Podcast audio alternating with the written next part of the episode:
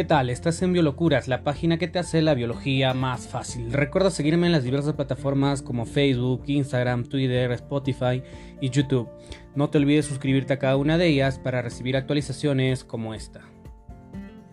Bien, cuando hablamos de la célula eucariota, tú recordarás que en el colegio tu profesor o tu profesora te dijo, dibuja la célula y sus partes, y desde dicho momento a ti se te quedó las partes de la célula. El día de hoy no la vas a llamar partes, sino que la vas a llamar organelas. Vamos a ver sus diversos componentes de esta célula eucariota. Por ejemplo, vamos a encontrar la envoltura celular, una membrana celular, un citoplasma, un citoesqueleto, un sistema de endomembranas, Em, organelas, núcleo, que va, que va, a estar compuesta por la carioteca y la cromatina.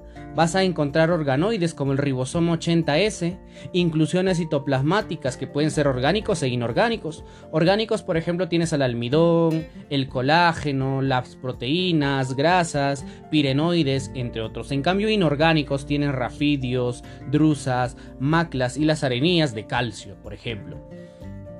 También vas a encontrar un cromosoma, un cromosoma B. Analicemos ahora la estructura celular. Vamos a comenzar con la envoltura celular. La envoltura vamos a clasificar de acuerdo a los organismos que las van a contener. Por ejemplo, vamos a decir organismo y vamos a decir cómo está compuesta su pared celular. Profe, por ejemplo, en plantas, en plantas va, a estar constituida la pared celular de celulosa, hemicelulosa.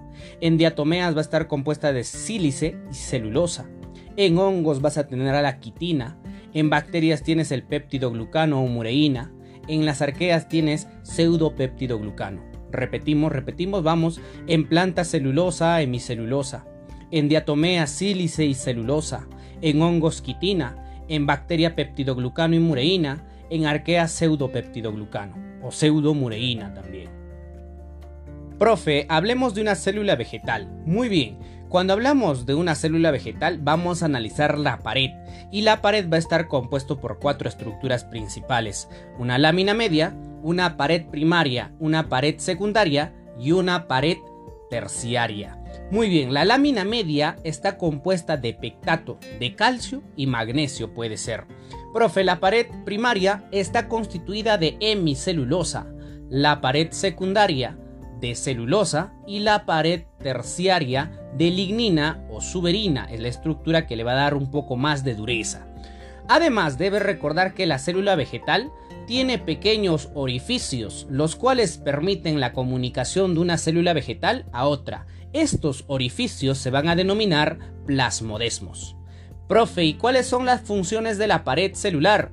Muy bien, la pared celular evita la lisis y el ingreso de patógenos, es permeable al agua y a solutos, además mantiene la forma celular. Muy bien, ahora sí hablemos de la membrana celular.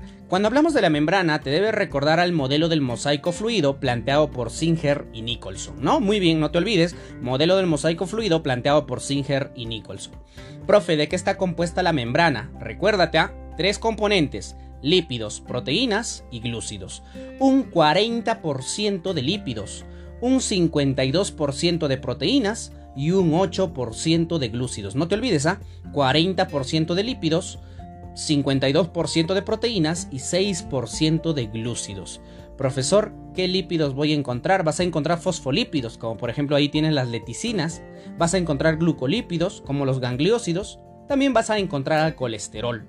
Proteínas, profesor, ahí vas a tener proteínas periféricas, como las enzimas y los receptores. Vas a tener proteínas integrales o parciales, también llamadas carriero permeasa. Y vas a tener a las proteínas integrales totales, llamados también poros hidrófilos. Profe, y los glúcidos, ahí vas a tener distintos oligosacáridos. Muy bien, ahora hablemos del transporte a través de membrana. Hay dos tipos de transporte, tú recordarás el transporte pasivo y el transporte activo. Profe, ¿por qué se dice pasivo? Porque no gasta energía, además va a favor de la gradiente de concentración, es decir, va de mayor concentración a menor concentración. En cambio, el transporte activo se le dice así porque utiliza energía, además va en contra de la gradiente de concentración, es decir, va a ir de menor concentración a mayor concentración. Profesor, Dentro del transporte pasivo yo recuerdo que había... Sí, sí, sí, así es. Dentro del transporte pasivo tenemos a la difusión simple y a la difusión facilitada. Dentro de la difusión simple, ¿quiénes pasan, profesor? Ahí van a pasar los gases, el, urea, el agua, los solutos. Eh, van a pasar moléculas liposolubles. El paso de agua se va a denominar ósmosis. No te olvides, ¿ah? El paso de agua se denomina ósmosis y el paso de solutos se va a denominar diálisis. Profe, ¿y cuáles son esas moléculas liposolubles? Ahí tienes, por ejemplo, las hormonas sexuales, ¿ya? Y aquellas que tienen afinidad con los lípidos de la membrana celular. Por eso se dice eh, moléculas liposolubles. Además, hemos dicho también, aquí vas a encontrar a las proteínas de canal, por ejemplo, la proteína hidrófilo. Muy bien. Profe, y en la difusión facilitada, la difusión facilitada, como dice su nombre, va a estar facilitada por proteínas. En este caso, estas van a ser las permeasas. Estas permeasas, por ejemplo, se encargan de transportar glucosas. Ahí también puedes encontrar a los ionóforos, que están compuestas de polipéptidos. que transportan estos ionóforos? Van a transportar iones, como el sodio, por ejemplo, va a permitir el paso, pero sin gasto de energía. Ya luego vamos a tener también el transporte activo. Profe, el transporte activo, sí, muy bien, ahí tienes a la bomba de sodio y potasio. Debes recordar, por cada 3 sodios, 2 potasios. 3 Na, 2K, no te olvides, ¿ah? Por 3 sodios, 2 potasios. Se van a intercambiar viceversa con gasto de energía, ¿no? Muy bien. Además, debes recordar que también vas a encontrar bomba de calcio, bomba de protones, bomba de cloro y transporte, luego vas a tener al transporte en masa, ¿no? En el transporte en masa tienes a la endocitosis y a la exocitosis. La endocitosis, por ejemplo, se va a dividir en fagocitosis. Fago, profesor, comer. ¿Qué voy a comer? Sólidos. Pinocitosis, profe. Pino, beber. ¿Qué voy a beber? Líquidos. Mientras que en la exocitosis tienes a la egestión, egestión, desechos y tienes a la secreción, que van a ser moléculas orgánicas. Ahora hablemos del citoplasma. El citoplasma tiene dos componentes principales, una denominada matriz citoplasmática y el otro llamado citoesqueleto. La matriz citoplasmática también es llamada citosol, es una fase coloide y el citoesqueleto es una fase dispersante. El 85% está compuesto de agua y la fase dispersa o fase dispersante tiene un 15% y está compuesto de micelas. Dentro del citoplasma, este citoplasma tiene dos estados, un estado citogel y un estado citosol. Ese estado citogel también lo vas a llamar plasmagel o ectoplasma. Es muy denso y viscoso, mientras que el citosol, plasmosol o endoplasma es diluida y fluida. No te olvides, repito, el citogel, plasmagel o ectoplasma es muy denso y viscoso, mientras que el citosol, plasmosol o endoplasma es diluida y fluida. ¿Y cuáles son las propiedades del coloide, profesor? Muy bien, las propiedades del coloide vienen a ser, por ejemplo, la tixotropía. La tixotropía es el proceso por el cual se va a dar un cambio de estados, de semisol a semigel. Profesor, ¿y qué permite esta tixotropía? El movimiento ameboideo, la diapedesis, la formación de ampollas y pliegues. Segunda propiedad del coloide, movimiento browniano, es un movimiento al azar de micelas. Profe, ¿y el fenómeno de Tyndall? El fenómeno de Tyndall se va a dar la dispersión de la luz. Si te hablo un poquito de la estructura de este citoplasma, vamos a encontrar ahí un endoplasma que viene a ser muy fluido. Vamos a encontrar un ectoplasma que es muy denso y vamos a encontrar un citoesqueleto. El citoesqueleto está compuesto por tres estructuras más, los microtúbulos, los microfilamentos y los filamentos intermedios. Repetimos, repetimos, los microtúbulos, los microfilamentos y los filamentos intermedios. Los microtúbulos tienen una proteína denominada tubulina. Se encargan de dar forma a la célula, van a formar cilios y flagelos, además van a sostener a las organelas. Si hablamos de los microfilamentos, estos están compuestos de actina, se van a encargar del proceso llamado ciclosis, se van a encargar del movimiento ameboideo, de la citocinesis, fagocitosis y exocitosis, mientras que los filamentos intermedios van a tener otro componente como viene a ser la queratina y solo vas a encontrar en células animales. Profe, ¿y dónde lo encuentro? Vas a encontrar en el sistema de endomembranas, en las micelas, moléculas orgánicas, ¿no? Que se van a encargar del movimiento browniano. Vas a encontrar también organelas y organoides, que se van a encargar obviamente del efecto de Tyndall, de la luz, ¿no? Movimiento de la luz, te había, o dispersión de la luz, te había mencionado. Ahora veamos al sistema de endomembranas. Dentro del sistema de endomembranas tenemos a tres, aparato de Golgi, retículo endoplasmático liso y retículo endoplasmático rugoso. El aparato de Golgi está compuesta por dictiosomas. Ya, no te olvides. Además, se va a encargar de la síntesis de glúcidos, glucosidación, secreción celular. Además, origina los citosomas que, que vienen a ser los lisosomas, las vacuolas.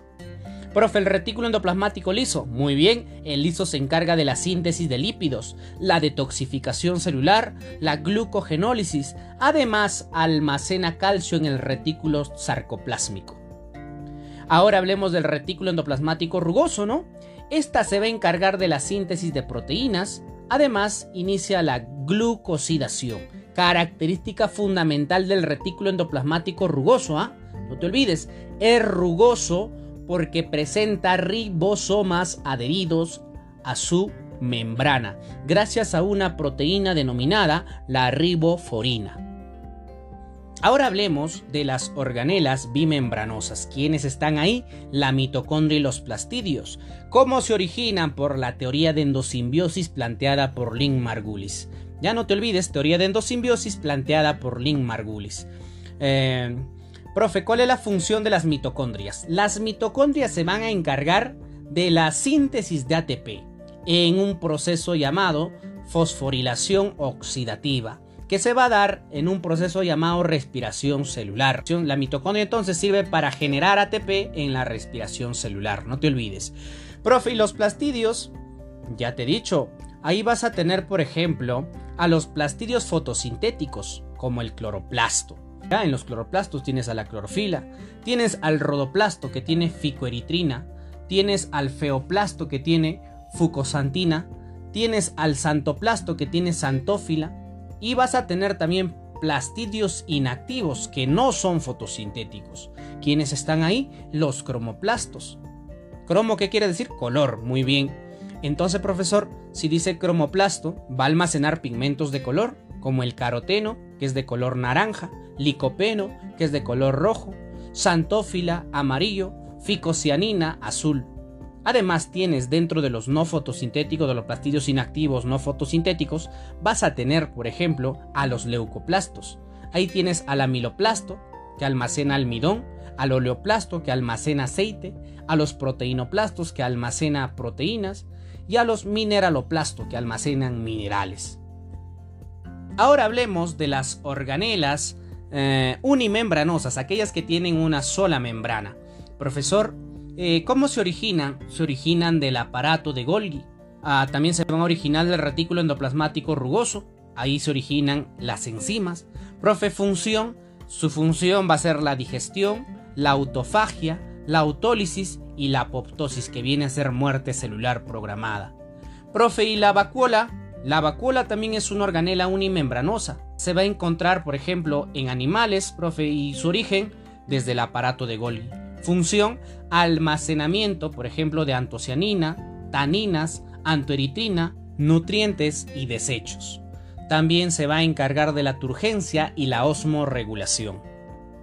Sigamos con los peroxisomas. Estos se van a originar a partir de peroxisomas preexistentes que van a salir del retículo endoplasmático liso. ¿Cuál es la función? Se encargan del metabolismo del peróxido de hidrógeno, se van a encargar del metabolismo de la urea, se van a encargar de la fotofosforilación en las plantas. Además, se van a encargar del metabolismo del ácido úrico también. El glioxisoma se origina a partir del retículo endoplasmático liso. Su función es el ciclo del glioxilato, síntesis de glúcidos del succinato. Ahora hablemos del glioxisoma, el glioxisoma se va a originar del retículo endoplasmático liso. Su función va a ser el ciclo del glioxilato, que se va a encargar de la síntesis de glúcidos del succinato. Es decir, profesor, ¿de qué se encarga el glioxisoma? Convertir los lípidos a glúcidos. También vamos a encontrar microsomas, que son fragmentos de, del aparato de Golgi. No te olvides, ¿ah? Microsomas, fragmentos del aparato del Golgi. Ahora hablemos de aquellas organelas que no van a tener membrana. Aquellas organelas que no tienen membrana también se llaman organoides. ¿Y quiénes son, profesor? Ahí tenemos a los ribosomas y tenemos al centrosoma. Profesor, el ribosoma, la unión de ellos, polirribosomas. Su origen se van a originar en el nucleolo, su función es la síntesis de proteínas y la traducción. Profe, ¿y el centrosoma? El centrosoma se va a llamar en planta y casquete polar en animales. Su origen viene a ser la autoduplicación en la fase S. Su forma el uso mitótico. Origina cilios y flagelos, también llamado el cuerpo basal o cinetosoma. Ah, fórmula, profesor, 93 más 0. No te olvides, la fórmula es 93 más 0. Finalmente llegamos al núcleo, una estructura descubierta en el año 1831 por el científico Robert Brown vamos a hablar de células que tienen muchos núcleos, es decir, células multinucleadas. Y vamos a hablar de células que no tienen núcleo, célula anucleada. Profesor, ¿quién es una célula multinuclear? La fibra muscular. Y profe, ¿quién es una célula anucleada, es decir, sin núcleo? El glóbulo rojo. El núcleo va a estar compuesta por la cromatina. Y esta a su vez va a estar compuesta por una eucromatina y una heterocromatina. La eucromatina conforma el 90% y la heterocromatina un 10%. La eucromatina es activa y de reposición central, mientras que la heterocromatina es inactiva y muy condensada, además de ser periférica. Esta heterocromatina a su vez va a ser constitutiva o facultativa. Constitutiva porque siempre es inactiva, además se ubica en el centrómero y facultativa porque tiene genes latentes activos. Estos van a ser llamados corpúsculos de Barr. Otro componente que debes conocer del núcleo vienen a ser los poros nucleares. Vas a tener también a la cariolinfa, que está compuesta por enzimas y nucleótidos, y vas a tener al nucleolo, que viene a ser el núcleo del núcleo. Este nucleolo va a tener una zona granular que tiene proteínas ribosómicas y una zona fibrilar que tiene ARN ribosomal. Espero te haya ayudado. Nos vemos la próxima clase. Hasta pronto. Chau.